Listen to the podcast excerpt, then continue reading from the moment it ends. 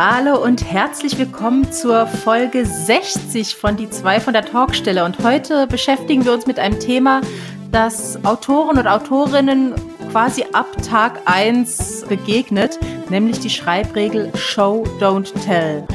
Was steckt wirklich dahinter und wie wahnsinnig vielschichtig ist das?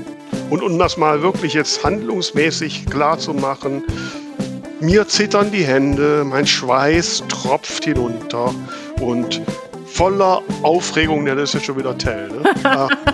Diese ja. wird schwierig, also hört rein und dann werdet ihr vielleicht das besser begreifen als ich. Genau. Die zwei von der Talkstelle. Der Buchbubble Podcast mit Tamara Leonhardt und Vera Nentwich.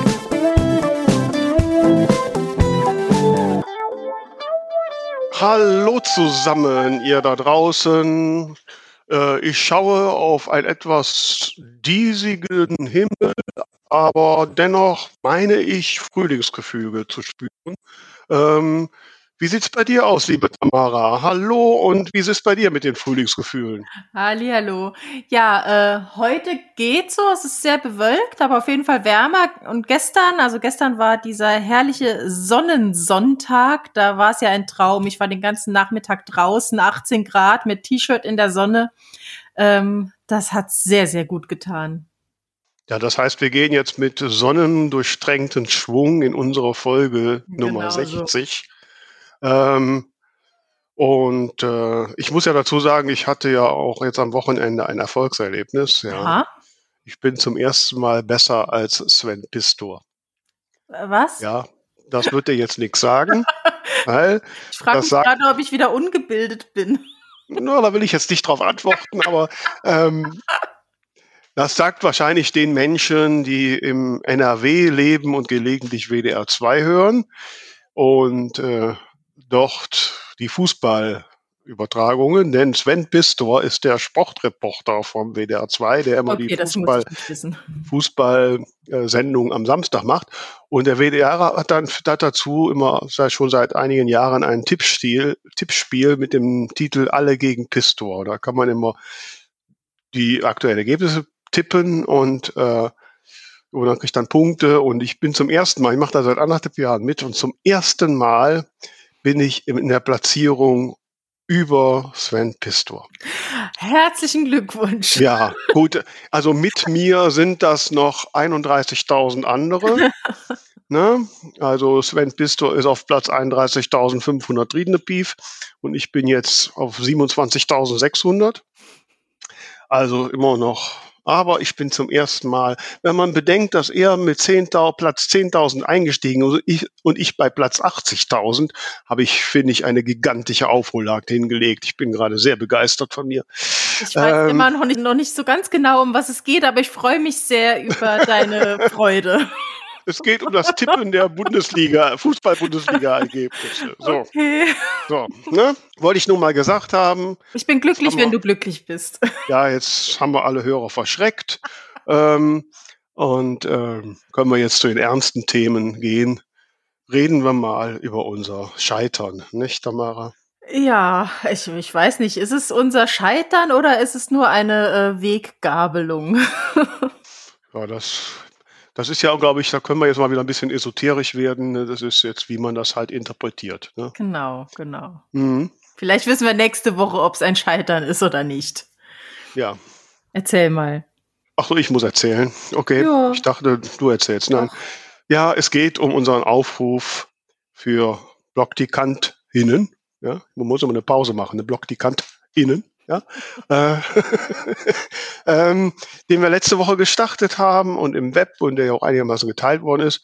Aber wir haben bis heute tatsächlich nicht einen einzigen Rückläufer.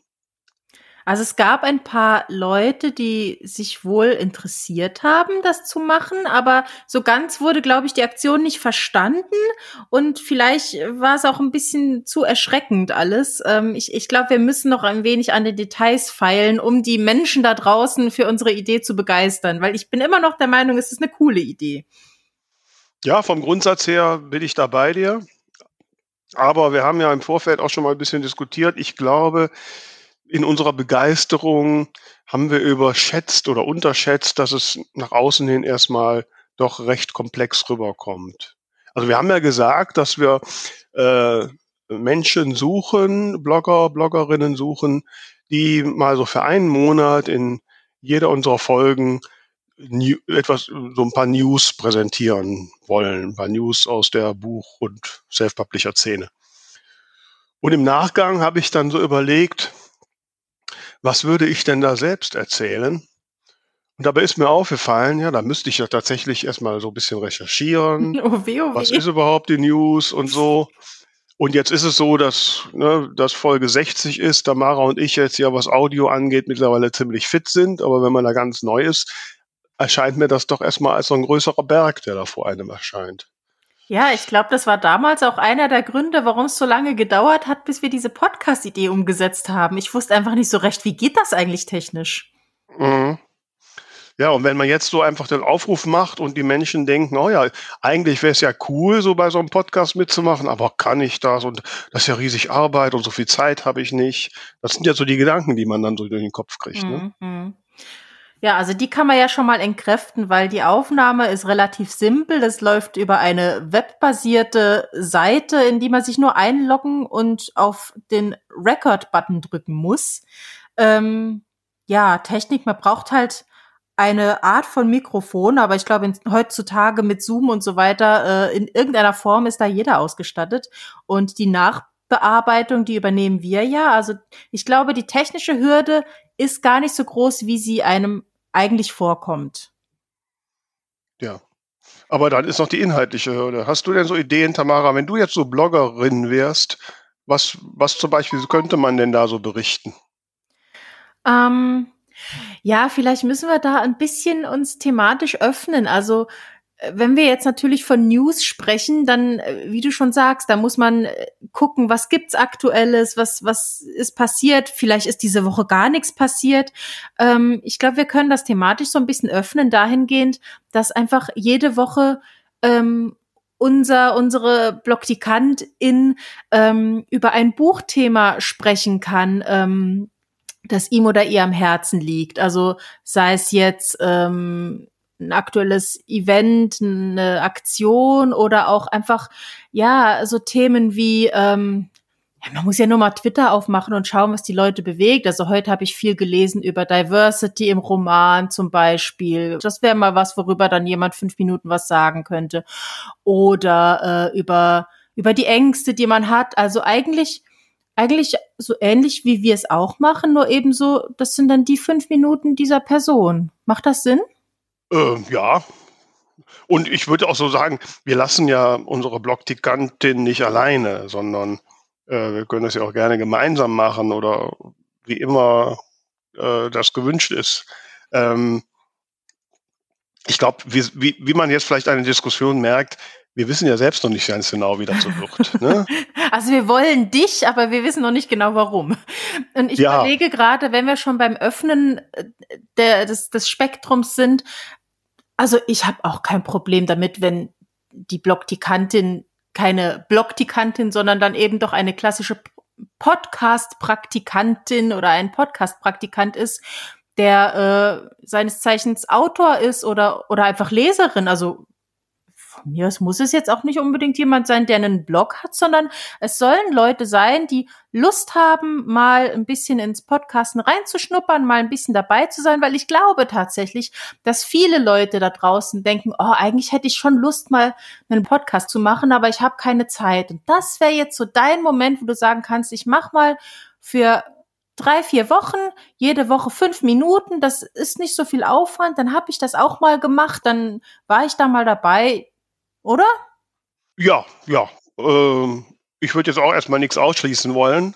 Ähm, und erstmal schauen wir einfach, wäre schön, wenn sich ein paar Menschen melden und dann entwickeln wir das einfach gemeinsam weiter und wer weiß, was da so raus entsteht. Also wenn ich das so mir anschaue, wie das so in diversen Fernsehvorbildern entstanden ist, da ist ja da auch alles Mögliche rausgewachsen. Ich sag das nur Elton.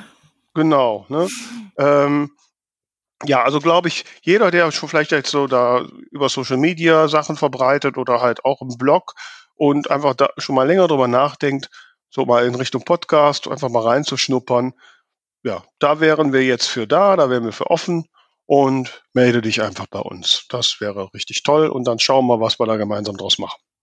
Genau. Wer weiß, vielleicht gibt es sogar dann irgendwann ein Spin-off von uns. Ja. Die dritte ja. von der Talkstelle. Ja. Also egal ob Autor, Autorin, Leser, Leserin, Blogger, Bloggerin, wenn du Lust hast, mal ein kleines Podcast-Praktikum zu machen, dann schreib uns ganz, ganz schnell an und wir reden dann über die Details. So machen wir's. Und so wie wir ja eigentlich in jeder Folge über Details reden und liebe Tamara, du hast dir ja in dieser Folge ein besonderes Thema ausgesucht. Genau, reden ist schon das richtige Stichwort. Wir wollen eben mhm. nicht reden, wir wollen nicht, uh, we don't want to tell. Wir wollen, wir wollen zeigen. Ja, wobei ich ja jetzt da beim Podcast schon so ein bisschen jetzt überfordert bin. Also. äh, ja, äh, lass ich uns könnte mal jetzt zu Büchern kommen.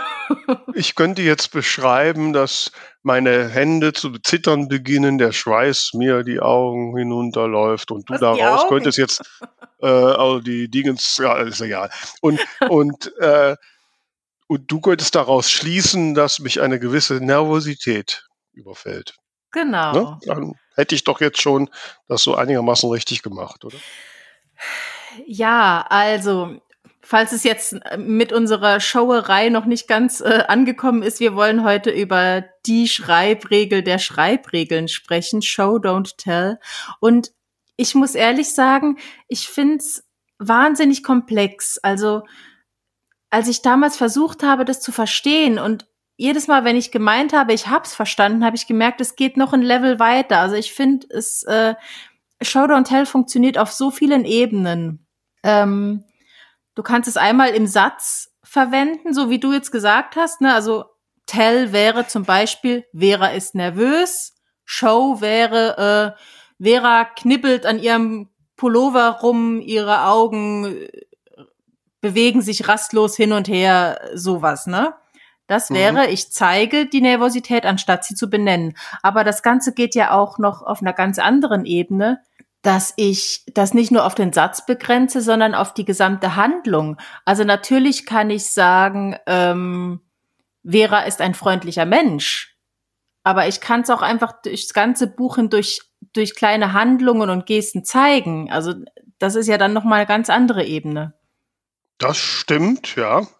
Wobei ich so ein bisschen schon überrascht war, dass du ähm, gesagt hast, das wäre so schwierig. Mir kam das überhaupt nie so schwierig vor. Jetzt hast mhm. du ja schon Texte von mir gelesen, womöglich habe ich es ja immer falsch gemacht, aber ähm, also ich hatte schon immer den Eindruck, ich finde für mich diese Regel gar sogar sehr hilfreich, weil ich bin ja so eine, die ähm, das so mit dem Rumrum auskleiden nicht so. Ich, ich breche immer auf mein Ziel los. Ne? Mhm. Äh, deswegen habe ich mal totale Schwierigkeiten zu plotten, weil ich dann äh, mir vorgenommen habe, die Person macht als nächstes das, dann bin ich in zwei Seiten soweit. Ja? und so, ne? Ähm, dann schieße ich darauf hin. Und ich muss mich immer bremsen und muss immer sagen, so, jetzt ist hier eine Szene, die musst du jetzt, da musst du jetzt tiefer rein. Und da mhm. hilft es mir halt zu sagen, okay, so, was sind denn da jetzt für, äh, für äh, Dinge, die ich jetzt momentan vielleicht nur beschrieben habe und wie kann ich die durch Handlung darstellen? Mhm. Ja, ja, ich, ich finde es auch nicht schwierig, ich finde es nur komplex, weil es, ähm, also ich habe ja eben schon gesagt, es kann auf, auf Satzebene stattfinden, es kann auf generell auf, auf ähm, Handlungsebene stattfinden oder halt auch einfach auf einzelnen Worten. Ähm, ich finde, es ist schwer in einem Satz zusammenzufassen, was Show, Don't Tell alles umfasst, weil es in auf so vielen verschiedenen Leveln stattfinden kann. Und deswegen ähm, finde ich es gerade für Leute, die mit dem Schreiben anfangen, schwer zu greifen, zu sagen, ah, jetzt habe ich es verstanden, weil meistens kommt dann irgendwann noch mal eine Erkenntnis, ach, guck mal, das geht auch noch. Aber ist da nicht einfach, wenn man umgekehrt so sagt, alles, was nur einfach beschreibt, ist erstmal zu hinterfragen? Ja. Und dann, dann bin ich doch schon da. Aber dann definiere mal, was heißt beschreiben? Beschreiben heißt Ähm, ja, wie du ja schon gesagt hast, Vera ist nervös. Das ist eine eindeutige Beschreibung. Mhm. Da ist ja keinerlei Handlung drin. Ja, ja. So. Also Beschreibung ist das Gegenteil von Handlung. Mhm. Alles, wo irgendwo statisch was geschildert wird. Ja, ja, Handlung versus statisch, das ist, äh, das ist, finde ich, eine gute Definition. Aber ähm, ich habe immer so ein, so ein Beispiel, also wenn ich sage, ähm, sie weinte, das ist Tell. So, jetzt könnte man sagen, Show wäre sowas wie Tränen standen. Weinte ist nicht. Nee, tu mir, diese weinte ist Warum nicht. nicht? Nee, weinte ist eine Handlung. Weinte, weinte ist eine Regung, ist eine Handlung. Siehst du, für mich ist das immer noch Tell. Ich glaube, die Grenzen sind halt auch, äh, ähm, die Na, Grenzen alles, was in irgendeiner Form dynamisch ist, also wo Bewegung drin ist, äh, ist definitiv eine Handlung. Und Ja, bei weinte, bei weinte mache ich ja was. Ist ja auch ein Verb. Naja, also wenn du es jetzt nur an den Satz, äh, an, an der Wortart festmachst, das finde ich ein bisschen, äh, bisschen simpel gesagt. Also ich finde, man kann es halt wirklich steigern. Ich meine, okay, fangen wir dann, es jetzt dann wir, kompliziert machen, oder was? nee, ich, ich, ich finde es halt tatsächlich komplex. Gut, dann müssen wir ein Level weiter unten anfangen. Sie ist, Okay. sie ist traurig. Das ist Tell. Sind wir uns einig? Das ist, die ist, die ist, das ist Tell, ja. Hm? Sie ist traurig. So. Das heißt, ein bisschen showiger wäre dann, sie weinte. Richtig. Aber du kannst ja noch weitergehen, weil das ist ja auch, ähm, das ist halt sehr ähm, plakativ. Ich, ich sag einfach, sie weinte, das ist sehr emotionslos irgendwo. Wenn ich jetzt weitergehe und sag, ähm, Tränen stehen in ihren Augen, dann sag ich halt nicht ganz so platt, sie weint, sondern ich, ich zeige das noch ein bisschen deutlicher. Das wäre also noch Mhm. mehr Show. Und wenn ich jetzt noch ein Level höher gehen will, also immer vorausgesetzt, ich bin jetzt äh, in der Perspektive dieser sie, wer auch immer sie ist, dann kann ich zum Beispiel sagen, die Welt verschwamm vor ihren Augen. Das wäre dann Ah, die noch Tränen ein. schossen aus ihren Augen, dass selbst der Niagara-Fall verblasste. da, da sind wir jetzt bei Vergleichen. Das ist eine andere Abteilung. Nein, das ist nicht so, weil das ist auch ein Teil von, von, von Show. Durch Vergleiche kann man zeigen. Ja, Kann ich Dinge überhöhen und das ist äh, zeigen. das stimmt. Aber du siehst, was ich meine. Also man kann eigentlich immer noch eine Schippe drauflegen. Ja, sicher. Aber wenn die Leute schon statt äh, sie ist traurig, sie weint schreiben würde, wäre schon viel gewonnen. Dann ist schon viel gewonnen, aber für mich ist das immer noch zu platt. Also da, da sagt mir trotzdem der Autor, guck mal, sie weint. Also für, ich finde, Show ist ja immer, dass ich als Leserin es selbst herausfinde. Und wenn du mir nur sagst, sie weint, dann sage ich ja danke für die Info. Aber wenn ich, wenn ich Kontext sag, an. aber wenn ich lese, äh, ihre Augen glitzerten verräterisch, dann kann ich selbst zusammen mit mir zusammenreimen, aha, da ist Feuchtigkeit in den Augen, sie weint, oh, sie ist wohl traurig. Da ist viel mehr Denkprozess dabei, als wenn du nur sagst, sie weint. Aber wie gesagt, das kommt sehr aus dem Kontext. Ja, natürlich, natürlich. Also wenn du Das da ja so ein langes, komplex. ja, aber wenn wenn äh, wenn da ein lange Dialog vor ist und ja und am Ende steht nur noch sie weinte, ja, dann kann das ein extrem emotionaler Moment sein. Absolut, absolut. Man kann es auch komplett anders lösen. Man könnte äh, einen Dialog machen, wo sie sagt, gib, gib mir mal ein Taschentuch. Das ist auch noch eine Herangehensweise, ne? Ja, ja, klar. Also Mhm. es gibt halt viele, viele, ähm, viele Also Ebenen. letztlich ist ja also ist ja das Thema Emotionalität ein genauso wichtiger Punkt. Genau, äh, also das ist ja eigentlich der Sinn. Show ist immer auch eine gewisse, hat immer eine Emotionalität. Ja, genau. Während Tell das nicht ist. Tell ist vollkommen emotionslos. Ja, deswegen hat man halt manchmal Romane, wo man so ein Gefühl hat, es ist ein bisschen wie ein Schulaufsatz und dann passierte Mhm. das und dann passierte jenes und dann passierte dieses. Und das Mhm. ist halt der Unterschied und, und dieses Show, das nimmt einen halt emotional mit.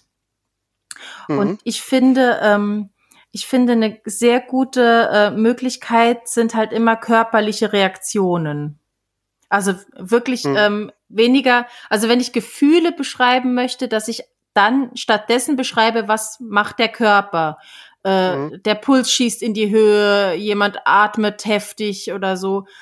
Daraus kann man, weil das kann man, das kann man viel besser mitfühlen. Also wenn ich, wenn ich dieses, dieses äh, schwere Atmen lese, dann fühle ich das mehr mit, als wenn ich lese, jemand ist aufgeregt. Ja, also definitiv. Also, also wenn ich so einen Satz lesen würde, er ist jetzt aufgeregt, um Gottes Willen. Also würde ich direkt zuklappen. Ähm, am besten noch im Prolog. Also lernt das.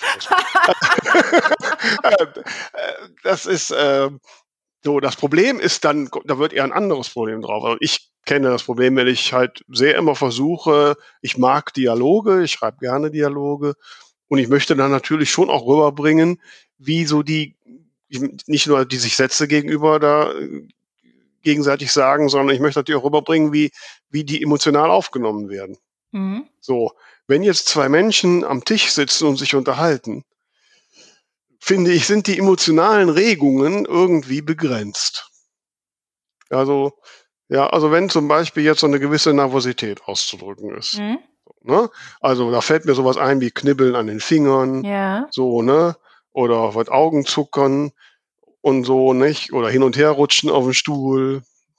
So, da bin ich auch schon bald durch. Also, ähm, ich weiß nicht, ob es irgendwo so von Zeichnis gibt von, von welche Ausdrücke man anhand für diverseste Gemütsregungen benutzen kann. Habe ich tatsächlich schon welche gesehen. Ich überlege jetzt auch gerade, da gab es eine Seite, wo man irgendwelche Emotionen eingeben konnte und dann kommen Vorschläge, wie das körperlich ähm, umgesetzt wird. Ich komme aber gerade nicht mehr drauf, wie diese Seite hieß. Wenn es mir nochmal einfällt, dann mache ich sie in die Show Notes. Ja, ähm, jetzt aber ja, es gibt auf jeden Fall Listen, ähm, wo Gefühle entsprechend durch körperliche Reaktionen ähm, dargestellt werden. Ähm, aber Entschuldigung, wenn ich da nochmal reinspringe, weil diese, diese, klar gibt es eine Liste, aber die sind trotzdem irgendwie begrenzt. Ja, und, sicher. Und, und passen ja dann auch nicht zu jeder Person. Das heißt, äh, ja, wenn ich in so einem Buch von ein paar hundert Seiten ein paar Dialoge habe, ich habe immer das Gefühl, irgendwann wiederhole ich mich. Ja. ja. da, die knibbelt jetzt zum 50. Mal an ihren Fingern. Ja, ja. Dann also, ist es auch so ein, so ein Problem, ähm, dass ich das, wie so schreiben, kann man zum Beispiel an den Fingern knibbeln schreiben, ist knibbeln ein hochdeutsches Wort, weiß ich nicht.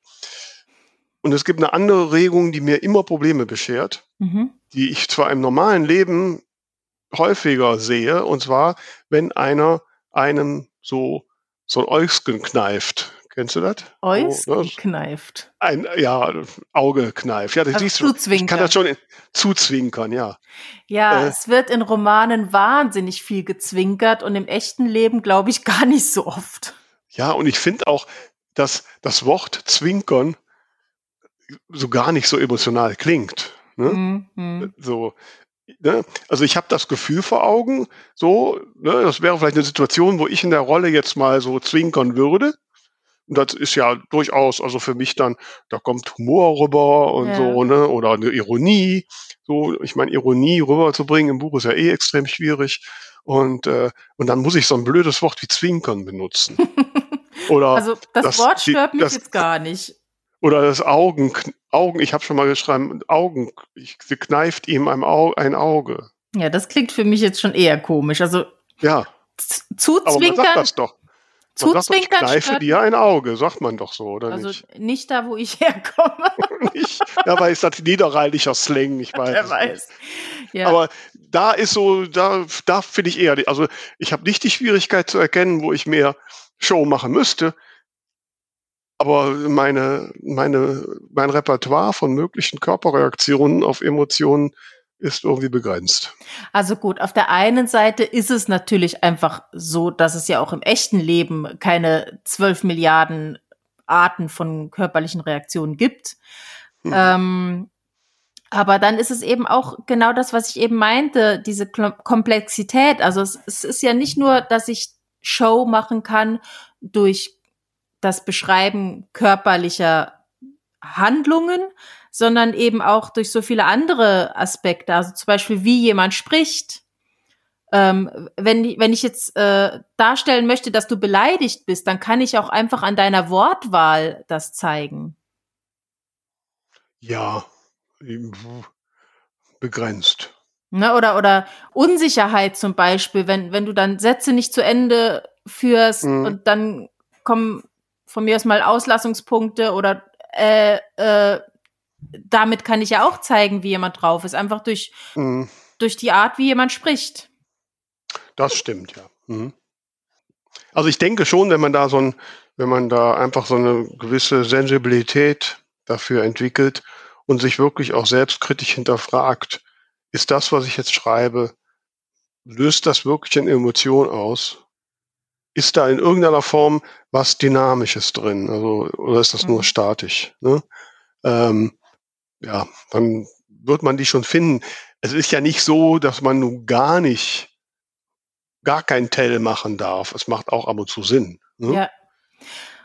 Und zwar ist es ja so, Show erhöht halt die Emotionalität, aber es verringert oft die Geschwindigkeit.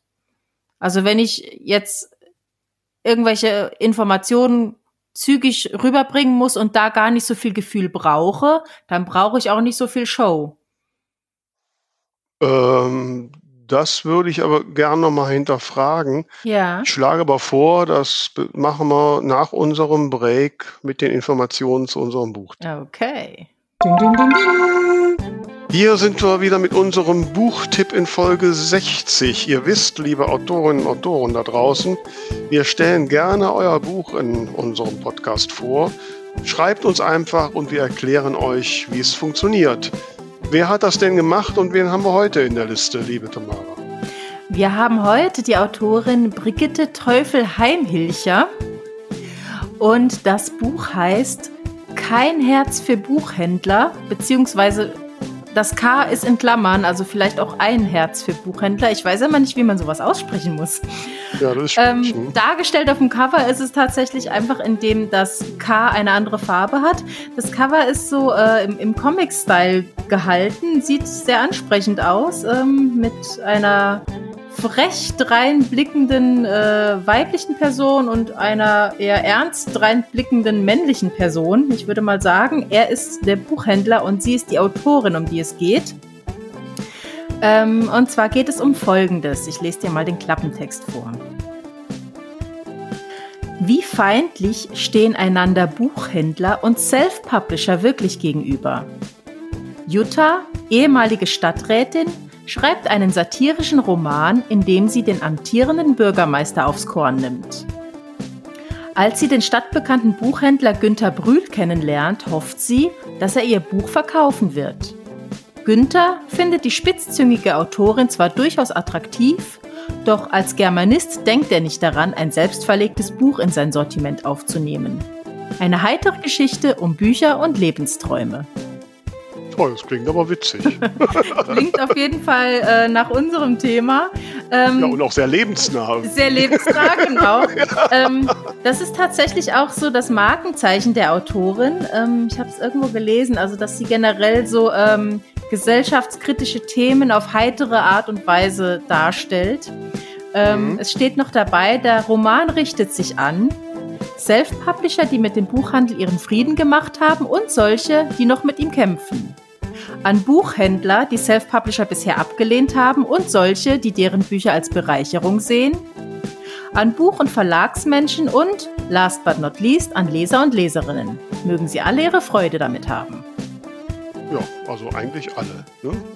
Eigentlich alle, genau. Egal, ja. wie man zu Self-Publishern und Self-Publisherinnen steht. Ja. ja, ist eine witzige Geschichte. Ähm, ja, ich denke, da gucke ich auf jeden Fall mal rein und ihr da draußen auch. Den Link findet ihr wie immer in unseren Show Notes. Und die Tamara sagt euch jetzt nochmal, wie das Buch heißt, damit ihr doch nicht vergesst. Genau, das Buch heißt Kein oder ein Herz für Buchhändler. Und die Autorin heißt Brigitte Teufel-Heimhilcher. Ding, ding, ding, ding. Ich gehe mal davon aus, dass in unserem Buchtipp ganz viel Show drin ist. Ähm, so, Du meinst jetzt, liebe Tamara, dass man Tell benutzen kann, wenn man schnell was erzählen will?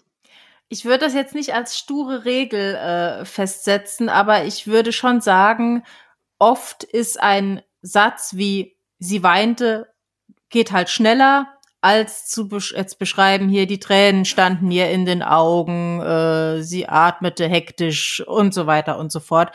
Das braucht natürlich mehr Raum. Es, es Erstmal waren wir uns einig, dass sie ähm, weinte genau. auch. Nee, wir waren uns nicht einig. Doch, sie meinte, ist definitiv Show. Ja, für mich ist das nicht, für mich ist das nicht Show genug. Ja, nicht Show genug, womöglich, aber es ist Show. Insofern war das Beispiel nicht gut. Wenn du schreibst, gut, sie war traurig. Sie war, trau sie war traurig. Ja. Also Einigen uns auf, sie war traurig. Also wenn ich, wenn wir jetzt so da hinausgehen auf unsere Millionen Hörerschar und die sich jetzt alle einprägen, auch wenn ich was schnell erzählen kann, dann kann ich schnell Tell machen. Nein, nein, nein, nein. Da nein, hätte nein, ich, da hätte ich jetzt ein Problem. Nee, nee, so, so meine ich das auch. Ich sag nur, Geschwindigkeit, also Tell ist natürlich oft die schnellere Variante als Show. Das ist, was ich meine. Ja, also ich würde es eher so definieren, äh, es macht schon mal Sinn, gerade wenn ich vielleicht äh, Zeitsprünge habe und mal kurz definieren will, wo ich jetzt bin oder ich habe Zeitwechsel oder äh, Kapitel fängt neu an. Ja, dass ich dann durchaus ja auch sachlich, äh, nüchtern äh, letztlich berichte und sie stand vor seiner Villa oder so, ja. Äh, da muss ich jetzt nicht, da muss ich jetzt nichts Emotionales da reinmachen. So. Genau, weil der Ähm. zweite Punkt ist nämlich auch äh, Relevanz. Mhm. Also wenn, wenn eine Information oder eine Szene oder ein Detail jetzt einfach gar nicht so wichtig ist, dass die Leser es mitfühlen, dann Mhm. äh, ist es natürlich auch eher okay, dass ich das einfach als Fakt dahin lege. Aber ich denke schon, dass man sehr, sehr vorsichtig damit umgehen sollte. Also ich Ja. gehe mal davon aus, dass in 90 Prozent aller Fälle das Show definitiv besser ist. Hm, hm.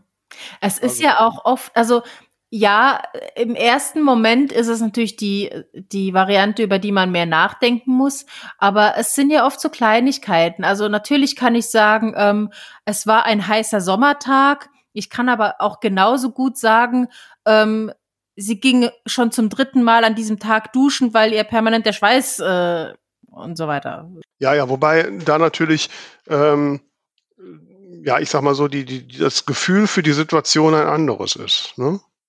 Ähm, es war ein heißer Sommertag, kommt ja fast so ein bisschen lyrisch rüber. äh, während so äh, während so so pragmatisch, sie hat geduscht und so.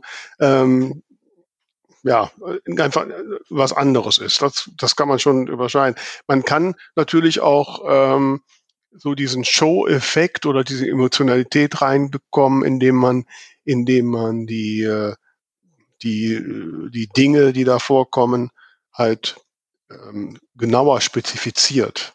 Ja, also indem man äh, zum Beispiel ähm, schreibt, ähm, ähm, jetzt fällt mir gerade kein Beispiel ein mit dem Sommertag, das lässt sich da irgendwie, ein- wie, ein, wie kann man einen Sommertag spezifischer machen? Ja, man könnte sagen, es war ein, äh, ein äh, heißer Sommertag mitten im Juli. Ja? Dann dadurch, dass ich den, den Tag mehr spezifiziere, ähm, kommt da auch mehr Emotionalität rein. Findest Ich hoffe, dass bei, bei dem Beispiel. Also ich, ich kenne so Beispiele, wenn man so Dinge beschreibt. Ne? Also Ja. wenn man also sagt, was weiß ich, sie zieht sich ihre Schuhe an, ja, Ja. dann ist das ein sachlicher Hinweis, ist zwar eine Handlung, aber ist trotzdem nicht so emotional. Wenn du, wenn man aber schreibt, äh, sie zieht sich ihre rosafarbenen Sneakers an, für die sie drei Stunden angestanden hat, um sie noch zu ergattern, ja, dann ist da mehr drin. Da ist mehr drin, wobei wir da jetzt in eine ganz andere Richtung abdriften, ähm, äh, wo man dann auch wieder sagen kann, zu viel äh, Details kann auch in den Infodump dann. Äh, Ja, ja, also das ist bei allen Sachen so, ne? Immer, äh, immer nur gut äh, portioniert und ähm, Aber man könnte zum Beispiel, um zu diesem Sommertag nochmal zurückzukommen, ähm, anstatt dass ich sage, es ist ein heißer Sommertag, kann ich auch sagen, sie wirft einen äh, Blick aufs Thermometer, das schon wieder 34 Grad anzeigt. Das ist halt dann lebendiger. ja, ja.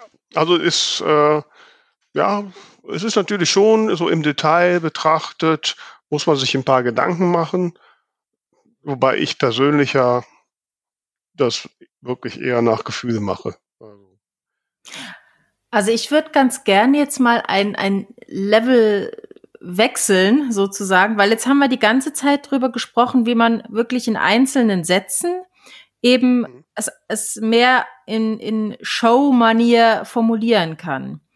Ähm, das zweite, was ich halt meinte, ist, ähm, dass es zum Beispiel, wenn ich jetzt über, äh, wenn ich jetzt einen Charakter beschreiben möchte, eine Figur. Also ich möchte sie nicht beschreiben. Eben, genau das.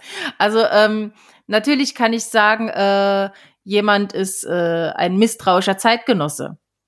Aber mhm. ich kann es halt auch in die gesamte Handlung und das bezieht sich dann eben nicht nur auf dies, also dann geht es eben genau darum, ähm, nicht diesen einen Satz zu schreiben, weil man hat das ja oft gerade an Romananfängen, da versuchen die Autoren, Autorinnen dann ähm, eine Figur zu beschreiben, wie sieht der aus, was hat die für einen Charakter, wie ist die Vergangenheit und so. Und dann hat man ganz schnell unheimlich viel Informationen, die auf ein paar Seiten gequetscht werden, die die Leserinnen überhaupt nicht verarbeiten können. Mhm. Und anstatt das alles zu sagen, kann ich kann ich es ja machen wie im echten Leben und es die Leute erleben lassen. Also wenn jemand dann immer wieder nachfragt, ist das jetzt wirklich so? Das glaube ich nicht. Wo hast du das gelesen? Woher willst du das wissen? Dann merke ich selber, dass er kritisch ist. Da muss ich das nicht gesagt bekommen. Ja. Ja, also das, das kenne ich auch und äh, das, äh, das ist auch, glaube ich, das, das wo, die, wo viele Autoren das größte Problem mit haben, dass sie selbst nicht ein Gefühl dafür entwickeln. Oder andersrum, dass sie unbedingt ja genau das beschreiben wollen, was sie mhm. da beschreiben. Und, und, ähm, und gar nicht dran denken, dass das gar nicht nötig ist. Ja, ja. Hm? Das ist nämlich der Punkt. Man muss immer dran denken, dass die Leser, Leserinnen ja nicht doof sind. Also die, die können ja durchaus interpretieren, wie jemand ist oder was irgendetwas bedeutet. Man muss denen nicht alles unbedingt vor den Latz knallen.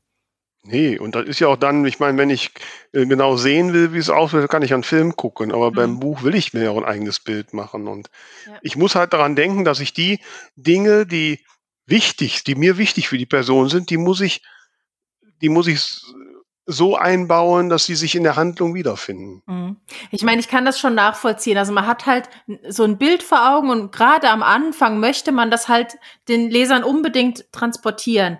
Aber ähm, da kommen wir dann auch schon ein bisschen in die Richtung äh, Gebrauch von Adjektiven, Adverbien, was auch schnell zu viel sein kann. Ähm, ich denke jetzt gerade so dran, wenn zum Beispiel auch Räume beschrieben werden, dann habe ich auch oft den Fall, dass dann eine Person in ein Zimmer kommt, und dann wird genau beschrieben, da steht ein Tisch und daneben ist ein Regal, auf dem Regal steht eine Vase, dann kommt das Fenster und, und so. Und das muss ja alles gar nicht so im Detail rüberkommen. Ich brauche ja keinen Lageplan, ich will das Zimmer ja nicht nachbauen.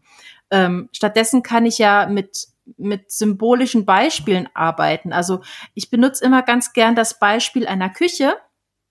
Mhm. Ähm, wenn ich jetzt sag, ähm, sie äh, trat an die glänzend weiße Kücheninsel heran, dann ergänzt mein Gehirn automatisch, was das für eine Art von Küche ist. Dann habe ich ein Bild von was ganz hochmodernem, edlen vor Augen.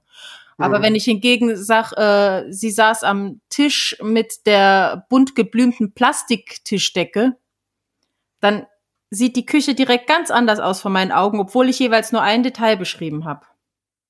Ja, ich denke auch, dass man diese, diese Schilderung auch immer, ja, wie soll ich sagen, immer auch letztlich als eine Verlängerung der, der Person sehen muss. So, ne? Also, mhm. dass, dass ich damit ja quasi auch ein etwas äh, zeige, was einen Eindruck von der Person gibt. Ne? Wenn ich, wenn ich äh, die meine Protagonistin in ein Wohnzimmer einer älteren Dame kommen lasse und da ist die Eiche Schrankwand und so, ne, und die handgestickten äh, Deckchen und so, dann habe ich ja sofort ein Bild und das ergänzt das Bild der Person so quasi. Ne? Genau, genau. Oder und, auch äh, Kleidungsstil.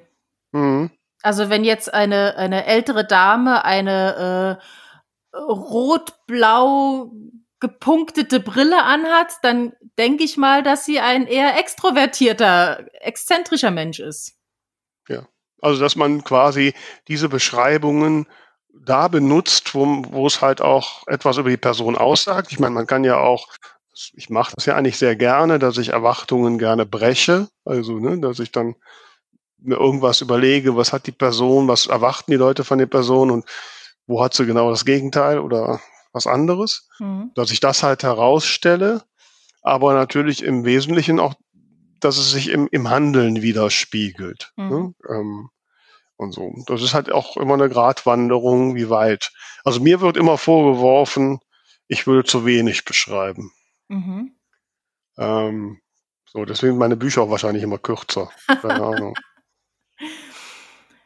Ja, also es, es greift halt wirklich alles ineinander und das meinte ich halt am Anfang mit, es ist so komplex. Also jetzt sind wir ja tatsächlich dabei, dass ein Kleidungsstück einen Charakter beschreibt. Das ist ja schon wieder was völlig anderes als äh, wie umschreibe ich jetzt ein Gefühl. Ne? Ähm, das geht ja dann auch in die Art, wie jemand spricht. Also natürlich kann ich sagen, äh, er kam aus einem gewissen, äh, er hat ein gewisses äh, einen gewissen Hintergrund oder seine Herkunft ist so und so. Ich kann ihn aber auch ähm, sehr ähm, sophisticated sprechen lassen oder eben dauernd irgendwelche äh, Kraftausdrücke benutzen lassen. Das sagt mir ja auch ganz viel darüber aus, wo jemand herkommt. Ja, richtig. Also ich, es gibt schon verschiedenste Wege, ähm, die ein, eine Person, ein Handeln äh, darzustellen, ohne dass man halt äh, ähm, statische Begriffe verwenden muss. Genau. Ja, und äh, und da dient halt die Umgebung der Person genauso für wie halt auch ihre Kleidung. Mhm. Und äh, auch das muss ich jetzt nicht statisch erklären, so mit dem Klassiker, sie sah sich im Spiegel und wunderte sich über ihre Haare. Ähm, so, ne? Oh ähm, das ist halt manchmal auch ein bisschen schwierig, ne? wenn man zum Beispiel wie ich ja jetzt aktuell ein Krimi in, in Ich-Perspektive im Präsens schreibt, ähm, dann ist es schwierig, äh, Person selbst zu beschreiben. Mhm. Das kann ich ja nur tun, in, indem ich irgendwelche Innenansichten habe. So. Ja, ja. Ja, das kann ich natürlich machen, indem sie sich halt irgendwo spiegelt und ihr Spiegelbild betrachtet. Oder es gibt halt irgendeine Situation, ne, wo das eine Rolle spielt. Und diese Spiegelbildgeschichte, ich meine, dass das halt äh, dass man das nicht tun sollte, ist, glaube ich, äh, weitläufig bekannt. Aber es ist ja auch von der Logik her, ne? Also wie oft trittst du vor den Spiegel und betrachtest dich, als würdest du dich genau wie deine Leser zum ersten Mal sehen? Das ist ja völlig unrealistisch. Also ich weiß ja, wie ich mhm. aussehe. Ich stehe nicht vor dem Spiegel und denke, ach, ich habe Augen wie was auch immer dann immer für Vergleiche kommen. Ja, ich habe letztens nach der Online-Lesung habe ich das Kompliment bekommen, ich hätte schöne Augenbrauen. Mhm. Ja, guck, hat mir auch noch keiner gesagt. Du mal. und ich, und obwohl ich mich da jeden Morgen im Spiegel sehe, ist mir das auch noch nicht aufgefallen.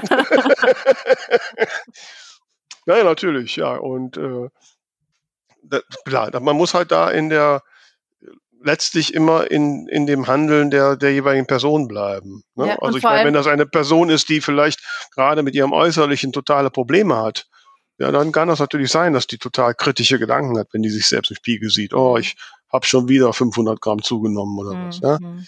Ähm, dann passt das, aber bei vielen halt nicht. Ne? Ja. Jetzt wollte ich irgendwas sagen. Jetzt habe ich dich rausgebracht. Ist es mir endlich gelungen. ja, das ist jetzt weg. Aber was ich gerne noch anbringen wollte, ähm, was im weiteren Sinne auch mit Show Don't Tell zu tun hat, ähm, sind die Filterwörter, über die würde ich gerne noch sprechen. Ja, dann sprich doch. Sagt dir der Begriff was? Äh, ich habe eine Vorstellung, was Filterwörter sind, aber so ganz konkret nicht. Klär mich auf, liebe Germanistin. ähm, ja, also im, im Prinzip ist es so, dass ein Filterwort das Erlebnis ähm, durch die Wahrnehmung des Protagonisten oder der Protagonistin filtert. Ähm, typische Beispiel sind, Beispiele sind Sie fühlt, sie sieht, sie hört, sie schmeckt, sie entdeckt, sie nimmt wahr oder er. Ähm, und dann wird man immer wieder dran erinnert, ah, das bin nicht ich als Leserin, die das spürt, sondern das ist halt Person XY. Und ähm, das macht's immer ein bisschen distanzierter. Also mein klassisches Beispiel ist immer, ähm, wenn jetzt jemand zum Beispiel nach einer, nach, äh, zum ersten Mal seit Ewigkeiten wieder am Meer ist, sie spürt den Sand zwischen den Zehen. Ja, mhm. ist eigentlich schon Show und hat auch eine gewisse Emotionalität. Emotionaler wäre, der Sand kitzelte zwischen ihren Zehen. Also das, das mhm. fühle ich als Leserin viel intensiver mit, weil ich da nicht dran erinnert werde, aha, die Protagonistin fühlt das, sondern ich bekomme direkt gesagt, wie es sich anfühlt. Und nicht nur, dass es sich anfühlt. Mhm. Naja, weil äh, letztlich, wenn ich sage, sie sah das blaue Haus, ist das auch nicht viel mehr als irgendeine Beschreibung, dass da ja. halt ein blaues Haus ist. Ne? Genau. Ja, stattdessen kann man das Haus halt auch was tun lassen, also in Anführungszeichen. Naja, ne? Wie ist es denn, ist denn, wenn sie sagte, wenn man so sagt, fällt mir jetzt so ein, das blaue Haus das sie dort aus der Entfernung wahrnahm, erinnerte sie an das Haus ihrer Großmutter. Ja. Ist das dann noch, ist Erinnern dann ein Filterwort oder ist das dann schon Show? Das finde ich jetzt ein schwieriges Beispiel oder eine schwierige Frage. Ähm, ja, ich bin bekannt für schwierige Fragen. Ich, ich fände es jetzt in Ordnung. Also mhm. ich bräuchte jetzt diesen Nebensatz, dass sie dort in der in der Ferne wahrnahm, nicht. Also mir wird dann auch ja, nee, das stimmt. Sagst, ja, genau, das blaue, blaue Haus, das blaue ja, Haus in der Ferne weckte Erinnerungen an ihre Großmutter. Mhm. Dann, äh, mhm. Wobei, ja, genau, also erinnerte sie an ihre Großmutter, ist die eine Variante, oder das Haus weckte Erinnerungen. Nee, es kommt auf selber raus. Das kommt auf selber raus. Ne? Das ist, im Saarland würde man sagen, gehipst wie gehubbelt. Ja. Ge gehupst wie gesprungen, sagt man. Gehupst wie gehibbelt, genau. Ach, nee, gehupst, gehupst wie gesprungen heißt das bei uns. gehupst. Eieiei. Gehüpft, gehüpft wie gesprungen. Ja, keine Ahnung. Äh, ähm, ja. Hüpfen wir weiter. Genau, aber hüpfen ist doch definitiv Show. Ja, wir hüpfen zum nächsten Thema Tun wir ja nicht, aber wir hüpfen. Ja, da, da, fällt mir aber gerade was zu ein noch, ja. Weil wenn ja, ich einfach gut. nur sage, ähm, das ist zum Beispiel auch so ein Wort, was ich immer gern beim Lektorieren anstreiche, wenn einfach nur steht, äh, sie geht oder er geht von A nach B. Ähm, mhm. Da kann ich ja mit einem Synonym so viel mehr reinbringen, wo ich dann ohne irgendwas zu benennen es wieder zeige. Also er schlurfte aus dem Zimmer oder er äh, hüpfte aus dem Zimmer. Da kann ich ja, indem ich dieses Verb gezielt wähle, gleich die Stimmung oder oder von mir aus auch die körperliche Verfassung dann zeigen. Ne? Also ähm, das, das ist für ist mich. es nicht sogar so, wenn man wenn man äh, wenn man einfach nur, also wenn er nicht mehr ist, als aus das er oder sie aus dem Zimmer geht, dass das dann vom Grundsatz her schon gar nicht relevant ist? Ja gut, da fehlt jetzt natürlich Kontext. Ja. Ja gut, also manchmal muss man ja einfach logisch erklären, dass die, dass die Frau oder der Mann jetzt einfach woanders ist. Ne? Mm, das ist so mhm. ganz aus. Aber auch dann muss man ja irgendwie auch eine, eine Intention haben. Also ich erinnere mich an meinen Theaterregisseur, der immer gesagt hat, äh, du brauchst einen Grund, warum du von A nach B gehst. Ja, natürlich. Nicht nur, dass der Regisseur das gesagt hat. Du brauchst einen Grund. Klar. Und ähm, so, und das ist ja bei der Figur genauso. Die braucht einen Grund, warum sie aus dem Haus, aus dem Raum geht. Ja, dazu müsste man jetzt die Szene kennen. Aber auf jeden Fall ja. finde ich es halt wichtig, dass man, wenn man, indem man einfach das Verb entsprechend wählt, wie er geht. Also ich, ich kann natürlich mhm. sagen, ähm, er ging langsam. Aber genauso kann ich dann eben auch äh, dieses, dieses blöde Adverb weglassen und sagen, er schlurfte, er schlich, er äh, trollte sich. Das ist natürlich dann treffender. Und mhm. mit dieser Art des Wortes kann ich einfach beschreiben, wie er drauf ist oder dass er vielleicht mhm. nicht gut gehen kann und so weiter. Und das finde ich eine schöne Art von Show. Ja, da bin ich voll bei dir. Das ist ja schön. Ja, ne, so, dass wir zum Ende hin dann doch wieder auf in, aufeinander zugleiten.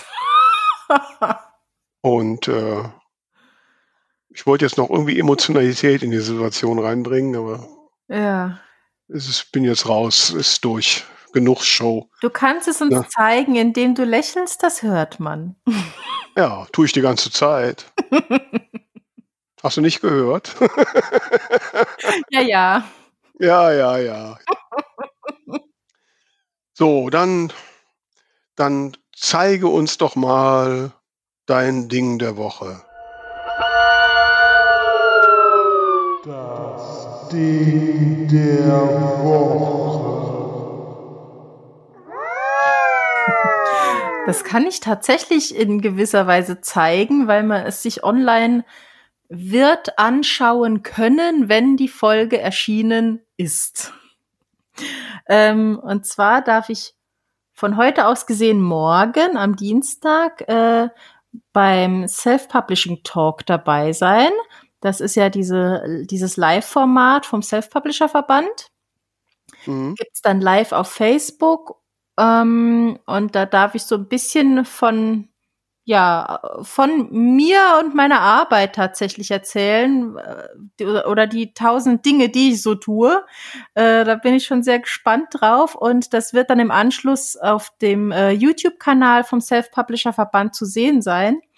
Ähm, ja, ich bin schon gespannt. Da bin ich auch sehr gespannt, ja. Mal gucken, was du da so erzählst. ja, schauen wir mal. Und du? Ja, ich habe auch was, was ich zeigen kann und wo auch richtig viel Emotionalität drin ist, zumindest für mich. Ähm, wie du, liebe Tamara, und der eine oder andere Hörer und die eine oder andere Hörerin vielleicht weiß, ähm, bin ich ja doch ziemlicher Paris-Fan und leide gerade Höllenqualen, dass ich ja jetzt schon noch einige Zeit nicht dahin durfte und auch weiß nicht, wann ich absehbar wieder hin darf.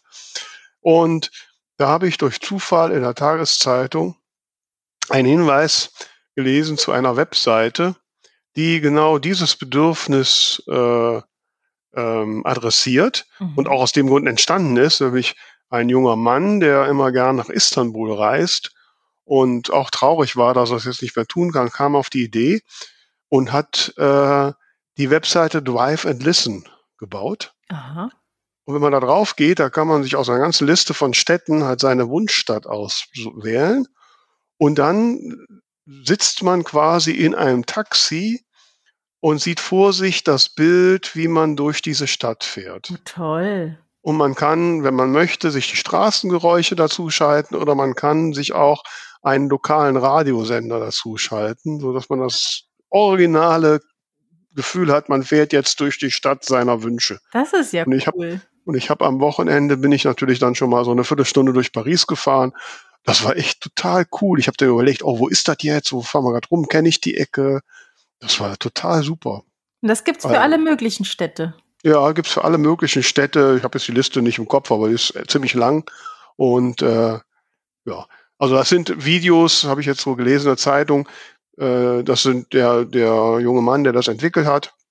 Äh, der hat wohl irgendwie Videos zusammengesucht, die es im Internet gibt. Also die sind zum Teil älter, also man sieht da keine Mhm. Leute mit Maske rumlaufen und so. Ja, klar. Ne, es kann halt auch schon mal sein, dass die Videos ein paar Tage alt sind, dass man da halt auch vielleicht Gebäude sieht, die es jetzt nicht mehr so gibt oder so, aber es ändert das, das Gefühl nicht. Ist auch Ja. alles kostenlos, man kann dem Entwickler aber gerne mal einen Kaffee ausgeben. Oh, toll. Da muss ich mal gucken, ob Cambridge dabei ist. Da habe ich ja mal eine Zeit lang gelebt. Das vermisse ich sehr. Du hast in Cambridge gelebt? Ja, nur, nur ein paar Monate im Rahmen eines äh, Studentenaustauschs. Oh, wow, hast du mir noch nie erzählt. Echt? Du hast Geheimnisse von mir.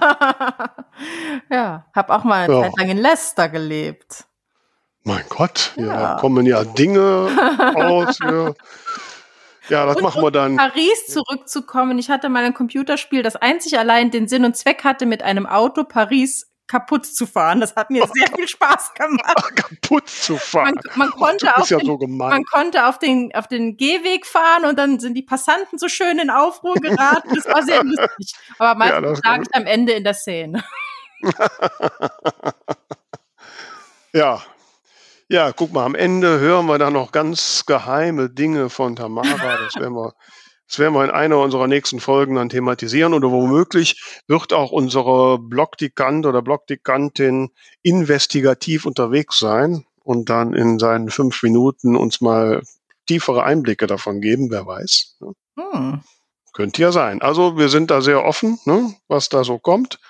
Wir hoffen, dass überhaupt was kommt. Und äh, ja, ich glaube, ich wäre jetzt soweit ausgeschaut und getellt. Wie ist es mit dir? Ja, ich bin deiner Meinung. Also wie immer, äh, schreibt uns, teilt uns, folgt uns, ähm, meldet euch bei uns, wenn ihr Ideen und Wünsche habt und Dank fürs Zuhören.